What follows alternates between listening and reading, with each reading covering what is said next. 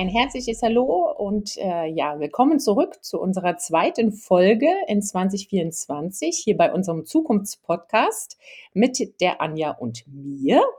Und heute haben wir, wie immer und nicht überraschend, ein weiteres sehr spannendes ja, Thema und vor allen Dingen vielfältiges Thema für euch mit hier auf unserem ja, Diskussionstisch, Austausch, äh, um so zu sagen. Es geht um Sportivity und ähm, hm, das klingt ja erstmal interessant und wir wollen es heute speziell auch im Kontext des Lebensraums äh, uns mal anschauen und speziell auch auf die Nachhaltigkeit blicken. Und äh, was das alles so bedeutet, das erfahrt ihr gleich.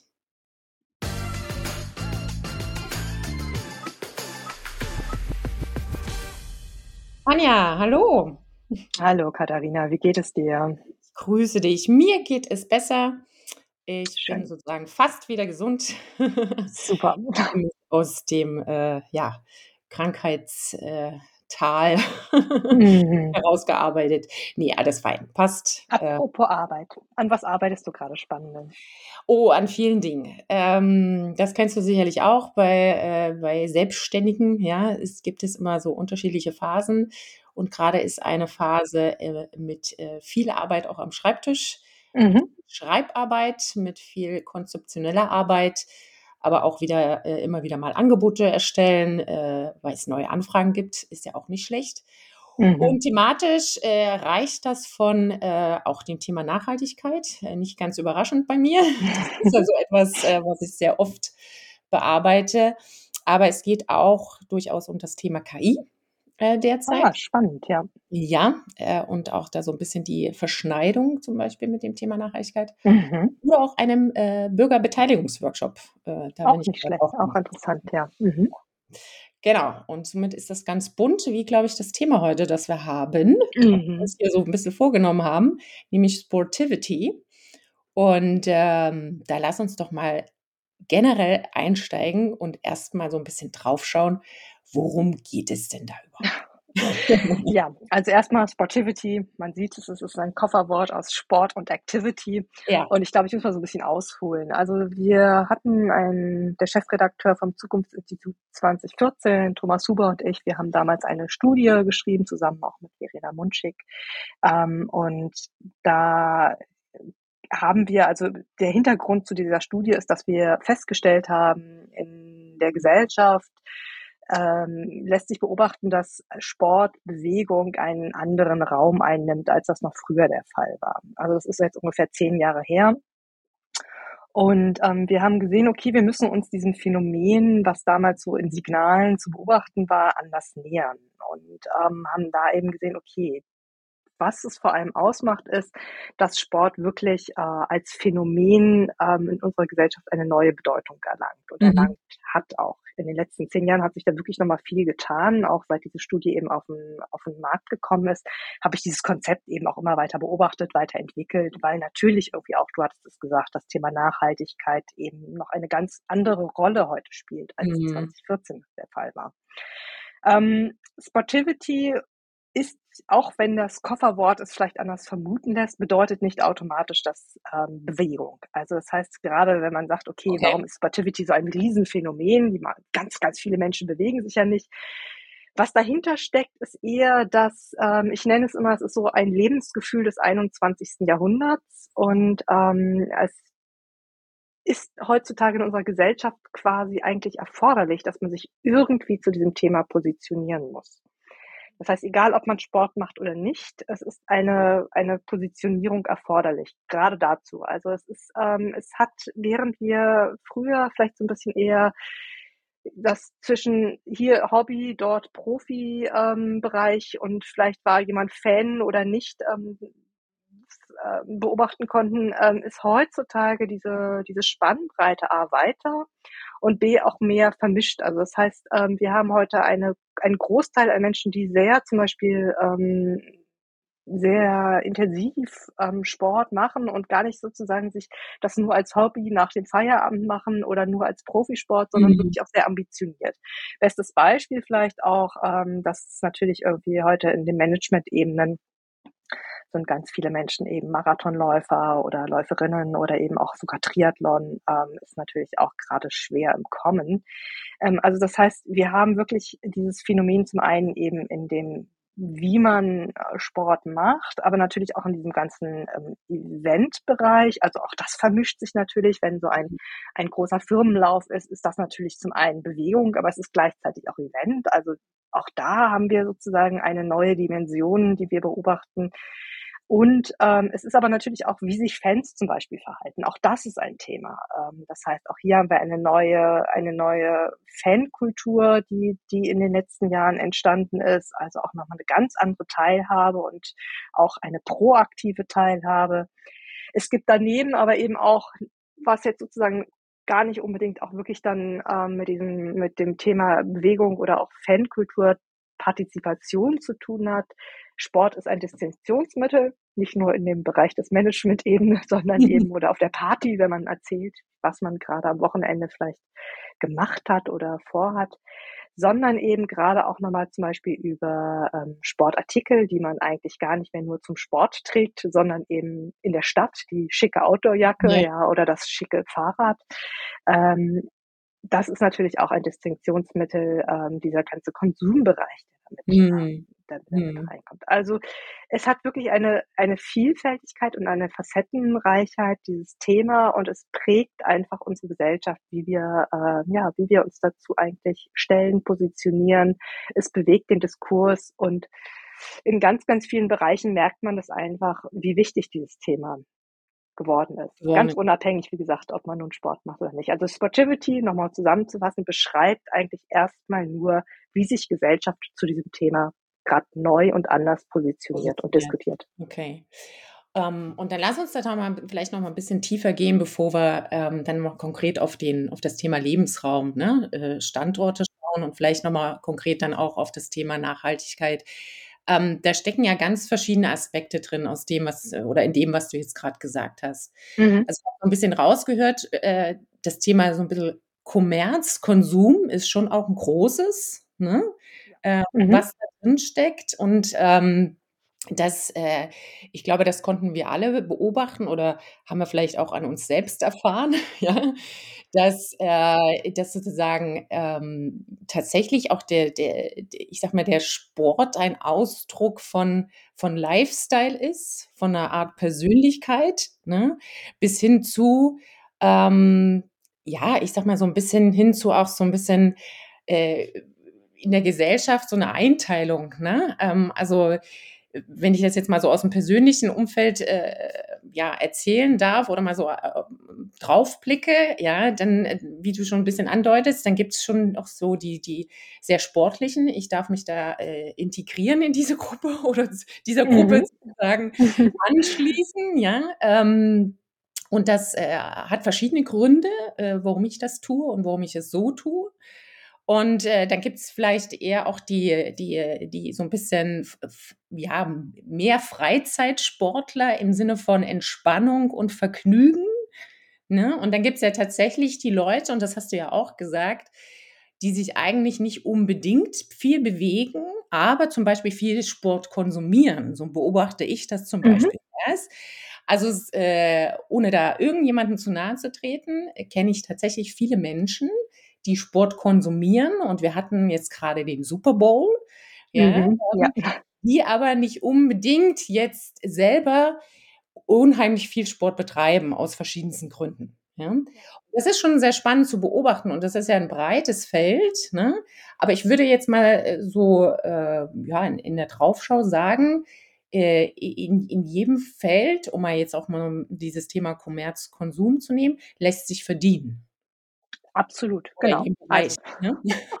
genau, jedes Feld, sagen wir mal, nicht lässt sich verdienen, sondern hat Potenziale. Also sowohl ja. eben für, für Freizeitangebote, ja, für aber auch eben Community-Geschichten, also wo Menschen zusammentreffen einfach auch nur, egal ob sie nun sportlich aktiv sind oder nur zuschauen ja. oder sich ja. damit beschäftigen oder Super Bowl schauen oder ähm, Fußball-EM oder was auch immer. Also es, ist, es hat eine, es hat ganz unterschiedliche Zugänge Und ähm, da zeigt sich auch so, wir haben ja diesen, ähm, durch eine Individualisierung in unserer Gesellschaft, haben wir diese Ausdifferenzierung eben auch der Lebensstile. Und ich glaube, das trägt eben auch ganz stark damit zu, bei, dass ähm, Sportivity eben als Phänomen so existiert, weil Menschen eben in ihren in ihren Lebensstilen, aus ihren Werten und Bedürfnissen her ganz anders sozusagen sich diesem Thema ähm, positionieren und es auch einfordern, ja, und auch ausgestalten. Und ich finde hier ist eben auch neben dem ganzen kommerziellen Aspekt, was angeboten wird, ist natürlich im Vorfeld auch einfach da, dass Menschen ähm, sich mit diesem Thema auseinandersetzen und auch aus einer gewissen, ähm, ich sage jetzt mal, aus einer gewissen Trendbewegung heraus das natürlich auch mitgestalten, ja. Und ähm, da eben einfach ähm, sich sich eben dass dass Fankulturen heute eben viel kreativer sind ja.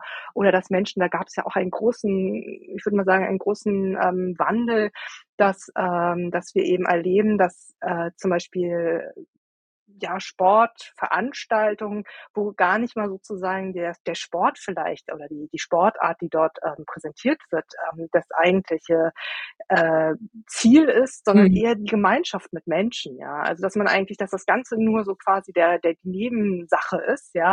Und man möchte aber eigentlich sozusagen diesen, diese Veranstaltung mit anderen Menschen äh, zusammen zelebrieren. Und andere wiederum sind ganz konzentriert auf, auf diese Sportart. Also auch da gibt es ja ganz unterschiedliche Zugänge zu. Ja.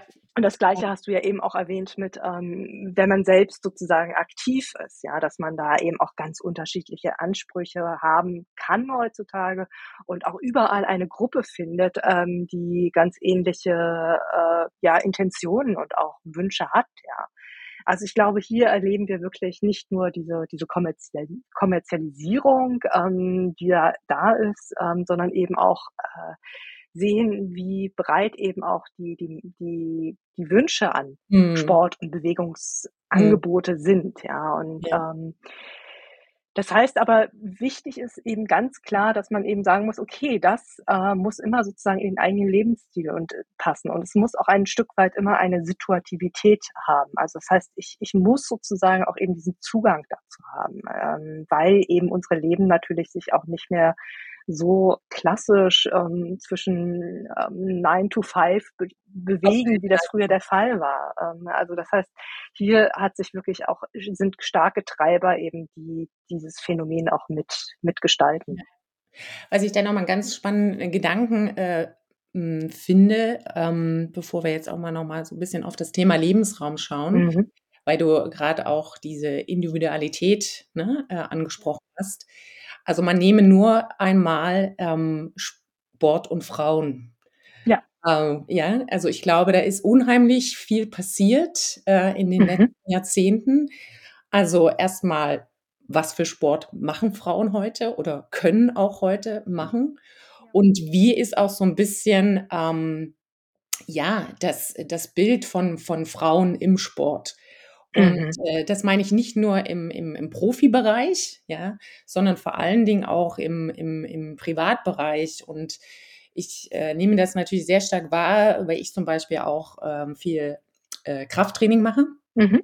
Ja, und äh, ich habe ja natürlich jetzt durch das, durch das Internet, die sozialen Medien, einen unheimlichen großen Fundus an, an, an Information, ja, an Inspiration an äh, in, ja, Zugang zu wirklich auch guten, äh, guten Inhalten. Also das muss man schon mal sagen. Da gibt es schon auch gute Inhalte da draußen. ja. Ähm, und äh, da fände ich schon spannend, wie sich auch so dieses, äh, und da kommt diese Individualität, glaube ich, sehr stark raus, ja, wie diese Akzeptanz auch in den letzten Jahrzehnten dahingehend gestiegen ist. Natürlich wie immer nicht bei allen, ja, aber schon so hm. ein Teil der Bevölkerung, ähm, dass Frauen jetzt auch äh, Kraftsport machen, ja, und wie sie das tun, ne? Und äh, also jetzt nicht, wie gesagt, nur im Profibereich, sondern auch im Privatbereich und mhm. dadurch auch natürlich auch für ein Business entstanden ist, eine Community entstanden ist, ne? Und auch, auch so ein bisschen, ähm, ja, durchaus bei einigen auch eine Art Statement äh, damit, äh, äh, ja, also man möchte da, glaube ich, auch so eine Art bisschen Statement auch machen. Ähm, das finde ich schon nochmal ganz spannend, weil du das gerade so ansprichst. Da sind wir wirklich, ähm, da sind wir ja wirklich weg von, ne? Also bitte ihr macht nur das, ja, und Männer machen das, ja, und, und, ne, und, und da geht man dann einmal die Woche hin und gut ist. Also da ist ja wirklich sehr, sehr viel ähm, auch dahingehend äh, jetzt mal bezogen auf die Geschlechter entstanden. Ne? Absolut. Und dieses, dieses Thema hat gleichzeitig so ganz viele Dimensionen. Also zum einen sieht man, dass es eben nicht mehr so diese klassischen Stereotype gibt, sondern eben auch, ich würde mal sagen, ähm, Frauen sich diese ursprünglich eher Männer dominierten Bereiche mehr und mehr eben auch ähm, ja wieder oder aneignen oder eben auch den Zugang da sich ähm, einfach nehmen und erkämpfen, sage ich jetzt mal. Ähm, und gleichzeitig haben wir aber trotzdem immer noch viele Stereotype. Also es ist, ähm, es ist beides. Gell? Also wir erleben natürlich auch, was jetzt der, ähm, die, also in den Fitnessstudios ähm, sehe ich das genauso. Das habe ich auch beobachtet. Das ist wirklich ein großer Unterschied. Und ähm, bei anderen Sportarten haben wir aber trotzdem immer noch eine starke, eine starke Stereotypisierung. Ich sage jetzt nur ähm, rhythmische Sportgymnastik oder ähm, so Themen, ja, oder Wasserballett, ja. Also da gibt es immer auch noch viel Nachholbedarf, will ich sagen. Fußball. Ja, beim Fußball hat sich das tatsächlich so ein bisschen verändert. Also ja. da kann man auch sehen, einfach durch die hohen Einschaltquoten, auch dadurch, dass es ähm, im europäischen Kontext, weil Sportivity ist ja im Grunde genommen auch so ein globales Phänomen, mhm. kann man sagen, ja ähm, hat sich das natürlich schon nochmal verändert ähm, mit dem Fußball, ähm, aber es ist trotzdem, es, es ist, da ist also auch noch viel Luft nach oben. Und spannend ist jetzt zum Beispiel auch gerade so der Radsport, ja, der von, der auch eine ganz neue ähm, medial, aber auch eben von Frauen nochmal ganz anders äh, genutzt wird, ähm, Rennradsport vor allem. Also da ist wirklich spannend, aber ich möchte noch einen anderen Aspekt eben und der geht jetzt vielleicht auch schon ein bisschen in diese Diskussion rein, wie gestaltet man Raum eigentlich? Und für gerade für manche Gruppen, ähm, da betrifft natürlich Frauen, aber es betrifft auch andere andere Gruppen. Wie ist der Zugang und auch die Sicherheit eigentlich da? Mhm. Also im Thema, es kann damit anfangen, dass ähm, ich einen Raum betrete und sei es vielleicht ein, ein Studio, ein Fitnessstudio oder ein Sportverein, fühle ich mich dort überhaupt willkommen? Ähm, möchte ich mich dort so mit, mit mir zeigen, ähm, das bin ich dort akzeptiert? Ja, das ist so der eine Bereich wie gestalte ich quasi einen Raum und eine Kultur, dass jeder auch eben ähm, sich vielleicht wohlfühlt. Ähm, und das andere ist aber natürlich auch zu sagen, wie gestalte ich einen Raum, dass ich sicher ähm, Sport und Bewegung integrieren kann, wenn es jetzt um Aktivität geht ähm, und das halt auch sozusagen diese, diese Flexibilität eben da reinbringen kann. Also bestes Beispiel, es, es, ich, es gab eine ähm, es gab eine App, äh, eine App, sag ich, eine eine Ad, eine Werbung in Großbritannien für Kopfhörer. Die haben eine Frau gezeigt, ähm, die ähm, nachts durch London äh, mit ihren Kopfhörern gejoggt ist. Mhm. Und natürlich wollte wahrscheinlich der der Hersteller dafür zeigen, ach, die Frauen sind heutzutage ähm, selbstbewusst. Und aber ganz viele Frauen, also es gab wirklich einen, einen sogenannten Shitstorm. Sie haben gesagt, also ich würde in London um zwei Uhr nachts nicht mit Kopfhörern alleine durch die Gegend laufen. Ja. Also hier ja auch immer die Frage, ähm, nicht nur fühle ich mich willkommen, sondern eben auch, wie ist tatsächlich auch die Sicherheit vor Ort, ja. Und ähm, das ist eben auch, glaube ich, für die unterschiedlichsten Gruppen auch nochmal zu betrachten und abzuschätzen, ja. Also das finde ich so gerade, weil du dieses Thema ähm, Gender angesprochen hast, mhm. nochmal auch ein ja, ganz wichtigen und auch Punkt, der aber natürlich sich auch gerade entwickelt. Ja. Ja, natürlich, natürlich. In der Berücksichtigung. Ähm, ja. Aber da wären wir schon mal äh, noch ein bisschen mehr jetzt gerade beim, beim Thema Lebensraum, ne? Mhm. also beim Thema vor Ort. Ähm, und Sicherheit ist sicherlich ein Aspekt. Ähm, aber ich kann mir vorstellen auch, ähm, dass natürlich so ein bisschen auch ähm, ja, äh, wie kann ich das auch äh, zum Beispiel mit also im, im Kontext von Urlaub oder im, im, im Zusammenhang mit der Erkundung einer Stadt, ja, nehmen wir mal als Stadtbeispiel, äh, mhm. ja, ähm, wie kann ich das zum Beispiel äh, dann gut verbinden? Ne? Ähm, also jetzt mal so in der Erinnerung, äh, wir waren ja in, in Amsterdam letztes Jahr, ja, äh, da haben wir ja auch drüber gesprochen hier in, einem, in einer anderen Folge. Ähm, und äh, das ist ja jetzt äh, nicht unbekannt. Da kann man ja sehr gut mit dem Fahrrad die Stadt erkunden. Und kommt ne, bis, bis in den letzten Zipfel. Und da verbinden, verbinden sich ja mehrere, wie ich finde, positive Aspekte.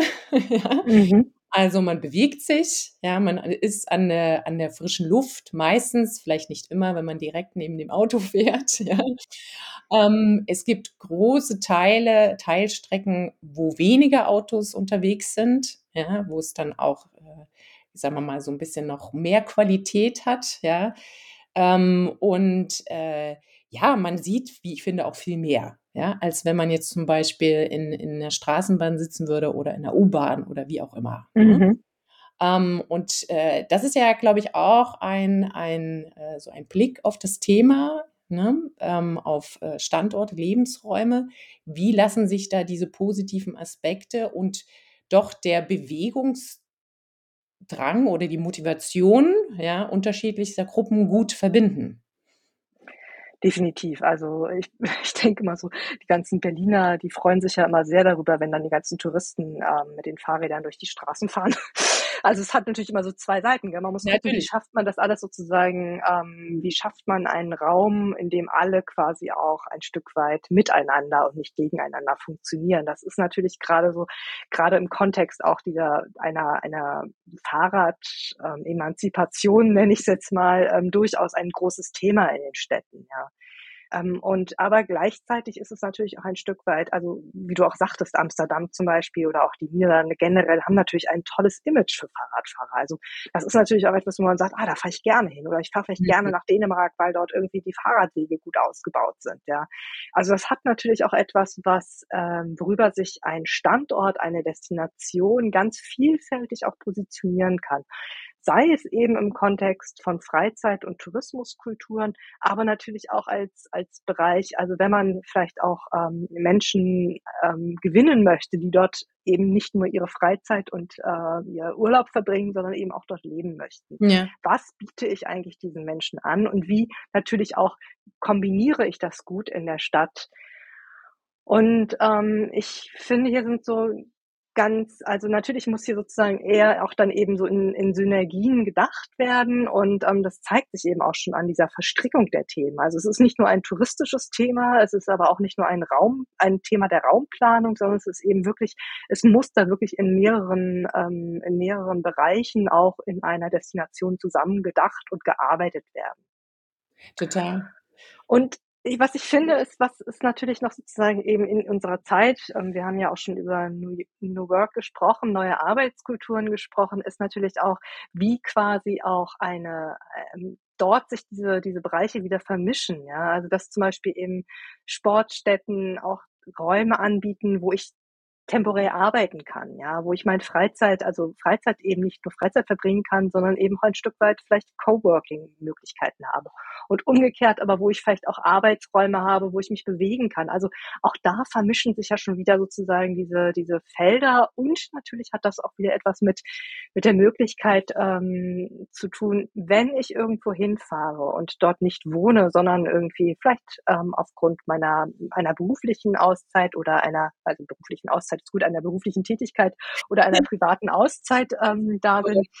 Ähm, wie kann ich dort eben den Sport vielleicht auch machen, die Bewegungsform machen, die ich zu Hause normalerweise mache? Habe ich dort Zugang zu diesen Sportstätten? Habe ich Zugang zu Vereinen? Habe ich Zugang zu Räumen? Wie lässt sich das integrieren? Und das, finde ich, hebt das Ganze noch mal darüber über eine Stufe hinaus, ob ich jetzt Fahrradwege, ähm, gut integriere oder eine beleuchtete Laufstrecke habe oder vielleicht auch touristische Angebote mache. Es gibt ja auch so Kajaktouren durch durch Kanäle in in in ähm, wo ich gleichzeitig Sightseeing mache. Also, da gibt es ja Mhm. die ganz unterschiedlichen Zugänge, aber es muss natürlich sozusagen an an diese Lebensstile angepasst werden und natürlich auch an die neuen Anforderungen, die eben Raum mit sich bringt. Ja. Die Kajaktouren, die oder Kanu, die gibt's, glaube ich, in Leipzig, wenn ich mich nicht ganz irre. Ich glaube, daher kenne ich das, äh, Mhm. ja mal kurz, äh, da gewohnt. Mhm. Ah ja, ja.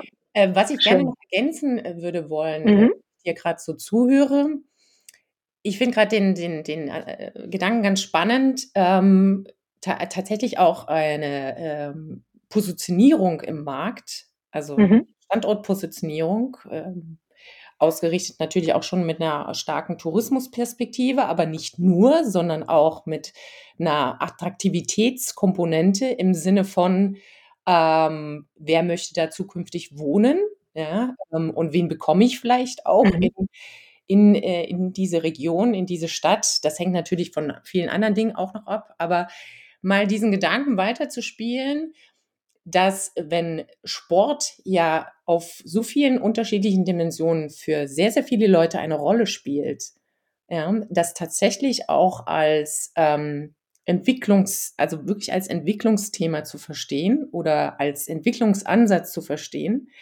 im Sinne von, ähm, ja, ich sage jetzt mal, was braucht es? Also ich, ich rede jetzt mal laut, ne? Aber mhm. wenn vorhin mhm. hattest du ja zum Beispiel gesagt, dass, dass viele Top-Manager, ja, oder äh, sagen wir mal grundsätzlich, und das nehme ich auch wahr, ja, dass ähm, die Teilnahme an Triathlons oder Halbmarathons, ja, und tatsächlich an, an äh, so Community-Events auch, da steckt ja auch viel Community dahinter, ne?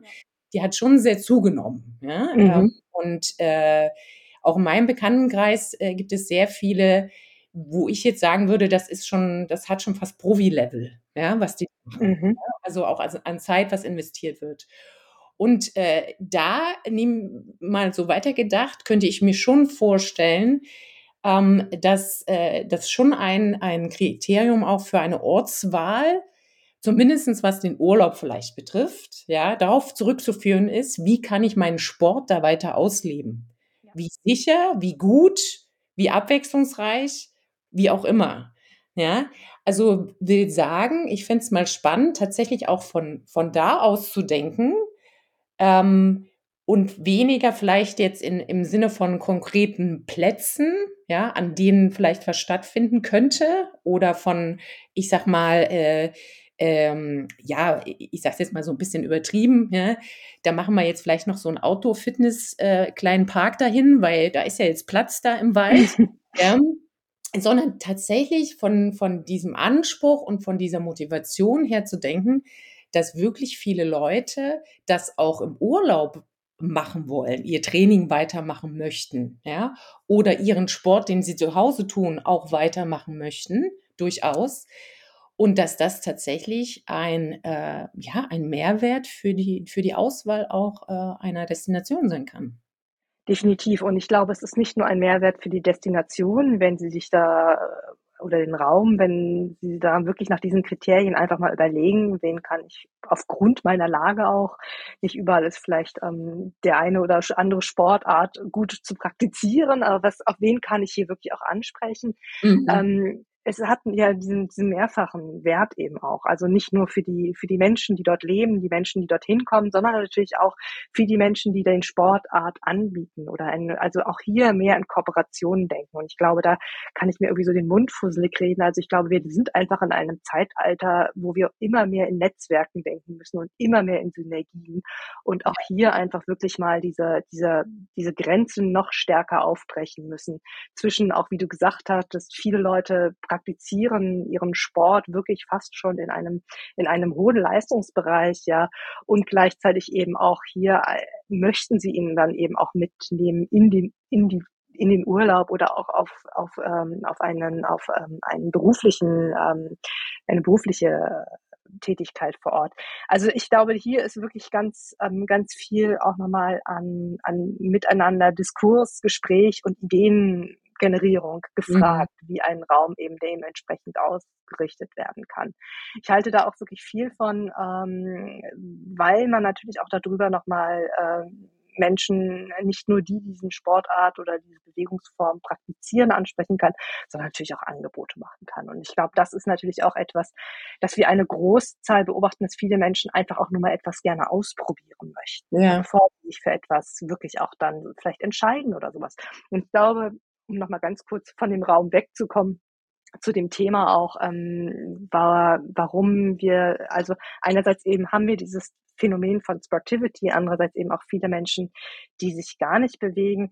Und ich behaupte immer, dass, ähm, dass viele Menschen einfach noch nicht mit dem richtigen Bewegungsform für sich in Kontakt gekommen sind. Und da kann natürlich auch sozusagen einen Raum, eine Destination ein gutes Angebot machen, um wirklich diesen Zugang zu bekommen, um etwas auszuprobieren, um eine Willkommenskultur zu erfahren und natürlich auch noch in dem, in dem Sinne einfach auch zu schauen, ähm, was passt vielleicht gerade auch zu meinen körperlichen Voraussetzungen, die ich mitbringe, ganz unabhängig, ob ich vielleicht ähm, zu einem, in einem älteren Lebensstil bin oder ob ich vielleicht auch einfach schon physische, körperliche Vorerkrankungen mitbringe, die mir etwas, die mir etwas vielleicht nicht so gut ermöglichen. Also da ist ganz viel, wirklich auch ganz viel Räume, die noch sage ich mal, ausgearbeitet werden müssen. Räume jetzt nicht im Sinne von dem physischen Raum, sondern dem, dem inhaltlichen Raum. Ja, ja.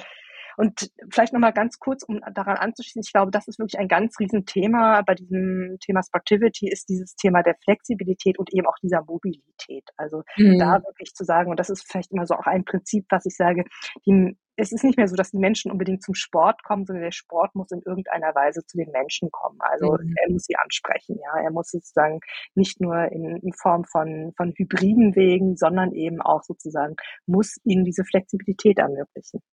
Ja, ich glaube, dass äh, Flexibilität ist, äh, ist so oder so ein, ein, ein Begriff und ein Thema unserer Zeit. Ja, ja. ähm, aber da können wir uns ja gerne noch mal ein anderes Mal drauf stürzen. Äh, ich fände es toll, wenn wir noch mal kurz auf die Nachhaltigkeit zu sprechen kommen. Ja, ähm, gerne. Ähm, du hattest es ja vorhin erwähnt, die Studie ist von 2014, ne, mhm. glaube ich. Und ähm, ja, da war das Thema nicht nicht da, aber es war äh, natürlich äh, durchaus weniger präsent, als mhm. es heute ist. Ähm, und äh, vor allen Dingen äh, im Zusammenhang äh, ja auch mit dem Thema, glaube ich. Ne? Ähm, ja, worum geht es denn da, wenn wir jetzt sagen wir mal die Nachhaltigkeit da so ein bisschen in den Blick nehmen? Genau. Ich denke, auch da haben wir wieder unterschiedliche Zugänge zu. Zum einen natürlich kann man so fragen, ist es etwas, was Menschen, die sich mit Sport, wie auch immer aktiv oder passiv ähm, äh, beschäftigen, ist es etwas, womit sie sich auseinandersetzen? Mhm. Und da kann man ganz klar sagen, ja, also so von, ähm, von den was ich so mitbekommen habe. Also auch das sind wieder Signale. Ich habe jetzt keine wirklichen harten Fakten dazu aber dass viele Menschen doch auch, wenn sie irgendwo anfangen, ähm, wenn sie, ähm, dass sie nachfragen oder wenn sie sich irgendwo für, für etwas interessieren, dass sie sich zunehmend dafür interessieren, ob es eben sozusagen ähm, ja, wie die Nachhaltigkeitsaspekte von etwas sind. Ob es nun Kleidung ist, ob es nun aber auch eben sozusagen die Ausrichtung von, von einem Studio oder von einem einen Verein ist. Das Thema nimmt in irgendeiner Weise doch auch bei einer Entscheidung eine größere, einen größeren Raum ein. So, das ist so diese eine Perspektive. Gleichzeitig aber natürlich ist es auch, ähm, würde ich sagen, heutzutage ein, eine, eine Aufgabe jetzt vom organisierten Sport, würde ich mal sagen, generell sowieso, ja, weil sie einfach, finde ich, eine zivilgesellschaftliche Position in unserer Gesellschaft übernehmen, kann man drüber streiten. Ich sehe das so, dass sie einfach gesellschaftlich da eben auch ähm, sich, äh, sich zu positionieren können auch. Und gleichzeitig aber eben auch ist es natürlich eine Frage von Unternehmen und ähm, ja, privatwirtschaftlichen Bereichen dort eben auch zu schauen, wie kann ich sozusagen das, was ich anbiete, eben auch an, an den nicht nur auf den Klimawandel reagieren, sondern wirklich auch agieren und ähm, sozusagen dieses Climate Responding ähm, hm. gestalten. Und von Seiten der Stadt ist es natürlich auch von einer Raumplanung, von einer Destination, es muss jetzt nur eine Stadt sein, ein, ein urbaner Raum, sage ich jetzt mal, der Menschen gestaltet ist, ähm, ist das natürlich auch einfach eine große Zukunftsaufgabe. Also wir haben hier einfach äh, Auswirkungen auf den Klimawandel. Also es geht hier wirklich um die mhm. Frage nach Materialien, es geht um die Frage der Regenerativität, es geht die Frage auf Climate Responding und letztendlich auch, wie kann ich Klima verbessernd eigentlich sein. Mhm. Ja. Und ich finde, da gibt es einfach auch schon ganz wunderbare und auch ganz klein ähm, schrittige Ansätze, wie ich das machen kann. Natürlich geht es sozusagen um die Frage eben erstmal so, was habe ich für Nachhaltigkeitsstrategien, die ich ähm, wirklich auch äh, kurzfristig ähm, umsetzen kann, sei es nun Energiegewinnung, ja, oder Energieverbrauch, ja. Also das ist natürlich ein großes Thema, ja, wo ich schauen kann, auch aus Kostengründen natürlich gucken kann, wie kann ich eine Sportstätte, wenn ich sie betreibe, oder wie kann ich etwas, wenn ich etwas produziere, wirklich auch irgendwie von der von der ähm, Ressourcenverbrauch reduzieren. Ja. Aber, und das finde ich vielleicht auch nochmal so diese, die, aus der zukünftigen Perspektive eine, eine ganz unglaublich spannenden Aspekt. Ähm, wie kann ich mich sozusagen an diesem Klimawandel eben auch eine gewisse Adaptivität ähm, entwickeln? Auch gerade aus Perspektive von einer Raumplanung. Mhm. Und ich finde, hier gibt es einfach tolle Ideen auch schon, die, die umgesetzt sind. Ein, ein ähm, Golfplatz in den USA, der als ähm, Überflutungsbecken quasi dient. Ähm, also wenn dort eine, eine, ähm, ein Hochwasser quasi ist, wurden früher die angrenzenden Viertel, ähm, waren, waren die Keller feucht und nass. Und jetzt ist sozusagen, sammelt sich das Wasser eben auf diesem Golfplatz. Ähm, er wurde so strukturiert. Das Gleiche gibt es auch in Form von Skateboardanlagen in Kopenhagen mhm. oder in Dänemark auf jeden Fall. Das sind so die einen Ideen natürlich. Die anderen, also wenn man nicht Flut sieht, sondern wir haben einfach auch ähm, Bereich mit Luftverschmutzung. Wie kann ich da quasi auch einen Ort gestalten, dass ich eine gute Luftqualität habe, um Sport zu machen? Auch das mhm. ist etwas. Oder auch natürlich in Form von, von ähm, Hitzewellen. Ähm, wie kann ich ähm, auch hier vielleicht Synergien schaffen und sozusagen solche Cooling Places anbieten ähm, oder dazu beitragen auch, dass sich Raum mit abkühlt. Also nicht nur einen Platz anbieten, wenn ich ihn sowieso vielleicht schon ähm, klimaneutral klimatisiert habe, aber natürlich auch sozusagen, wie kann ich den Raum, wenn ich die Möglichkeit habe, so ähm, konzipieren, dass er ähm, dazu beiträgt, das Mikroklima in einer, in einer Stadt anzupassen. Und hier noch ganz kurz ein, ein geplantes Projekt in Mailand. Da werden zwei stillgelegte Güterbahnhöfe eben in den nächsten Jahren so umgestaltet zu Parks, die wirklich ähm, die, das Mikroklima in der Stadt Mailand ähm, verbessern sollen. Und in diesen Parks ist natürlich auch integriert, dass man dort eben auch sich bewegen kann und Sport machen kann. Das, denke ich, sind so, sind so ganz viele Themen und also ich, ich, ich möchte noch ein paar Bereiche nennen, weil ich es einfach wirklich auch so begeisternd finde, was da auch wirklich gerade auch an kreativen Ideen auf den Markt kommt. Das heißt, wir haben ähm, zum Beispiel auch ähm, ähm, erste Unternehmen in Deutschland, ein kleines Start-up, das ähm, kühlende Farben nutzt für, ähm, für Basketballplätze. Also das heißt, mhm. die haben, die haben eine Farbe entwickelt oder die arbeiten mit Farben, die, ähm, die, die den Asphalt quasi oder die Umgebung damit auch kühlen. Und diese Farben sind nachhaltig konzipiert, die Farben sind ähm, ähm, so konzipiert auch, dass, dass sie unterschiedliche Temperaturen quasi auch ähm, sag ich jetzt mal, generieren können oder ähm, also weiß natürlich besser als rot oder so. Mhm. Ähm, und das Ganze wird natürlich auch noch in einer Community zusammen äh, entwickelt. Also das ist wirklich, das gibt wirklich viele schöne Ideen, die ähm, nicht nur schön sind, sondern ich glaube auch wirklich zukunftsorientiert ähm, gedacht sind. Ja. Ganz zu schweigen, letztes Beispiel natürlich vom zirkulären Bauen. Ähm, das trifft vielleicht auch so auf Eventstätten hin oder natürlich auch auf temporäre Sportanlagen, die ich vielleicht mal eine Baulücke in die Stadt stellen kann. Also wie kann ich auch hier quasi einen, einen Raum gestalten, der oder einen Raum nutzen, der aber sozusagen, wenn er hinfällig ist, nicht einfach ähm, nicht einfach brach liegt, sondern eben auch andersweitig genutzt werden kann. Mhm. Das sind äh, ja, also ich glaube, das ist ein äh, sehr weites, breites Feld. Ne? Mhm. Ne? Da gibt es wirklich auch viele Möglichkeiten, Nachhaltigkeit da zu integrieren, mitzudenken. Ähm, was ich noch gerne ergänzen würde, ähm, der Gedanke ist mir gerade noch gekommen, dass durchaus auch Sportivity und da ist ja letztendlich auch das Thema Gesundheit, äh, mhm. ne, spielt ja da mit rein, dass das Thema Gesundheit durchaus für einige äh, Gesellschaftsgruppen und wir sehen das äh, in unseren äh, Zahlen, Daten, Fakten, beziehungsweise nicht in unseren, äh, sondern in den Zahlen, Daten, Fakten vom Sinus-Institut, mit denen wir arbeiten, sehen wir das sehr deutlich, dass einige Milieus, äh, wie man die dort äh, entsprechend nennt, mhm. Ähm, den Zugang zur Nachhaltigkeit über die Gesundheit haben. Also was meine ich damit? Ähm, wenn Sie quasi in der Lage sind, sich etwas Gutes zu tun, also, dass sie zum Beispiel, mal ganz platt gesagt, ja, äh, eher laufen oder Fahrrad fahren, ja, oder das E-Bike nehmen. Also vor Ort, wenn sie die mhm. Möglichkeit mhm. haben, ja. Ähm, dann sind sie eher auch geneigt, sozusagen dieser Nachhaltigkeitskomponente eine Aufmerksamkeit zu schenken. Also sprich, die Ansprache ist dann, schau, äh, wir haben dir verschiedene oder wir stellen die verschiedenen Möglichkeiten, Mobilitätsmöglichkeiten zur Verfügung und damit tust du nun nicht nur dir etwas Gutes, sondern auch der Umwelt. Ja? Und damit ist der Zugang ein anderer, als wenn ich jetzt sagen würde, Mensch, jetzt lass doch mal das Auto stehen. Ja? Mhm. Fahrrad sparst du so und so viel mehr CO2 ein. Ja? Es gibt tatsächlich viele Menschen da draußen, auch wenn man das vielleicht äh, nicht immer so wahrhaben will, die, äh, die man darüber nicht bekommt. Ja. Aber man bekommt sie über den äh, gesundheitlichen, positiven ja, Aspekt. Ähm, und das finde ich nochmal ganz spannend, äh, das auch von der Seite so ein bisschen, äh, ja, durchaus vielleicht in der Kommunikation, in, in dem Marketing auch mit zu adressieren. Definitiv. Also ich glaube, das ist immer ein ganz wichtiger Punkt, den du da ansprichst, und zwar aus zwei verschiedenen Perspektiven. Zum einen, also eigentlich sogar drei. Also zum einen, natürlich ist Gesundheit einer der großen Treiber eben auch vom Thema Sportivity. Also wenn wir jetzt gerade über diesen aktiven Part sprechen. Also Menschen möchten einfach ihre, ihre Health Span verlängern, ja. Und da trifft es natürlich sozusagen zu.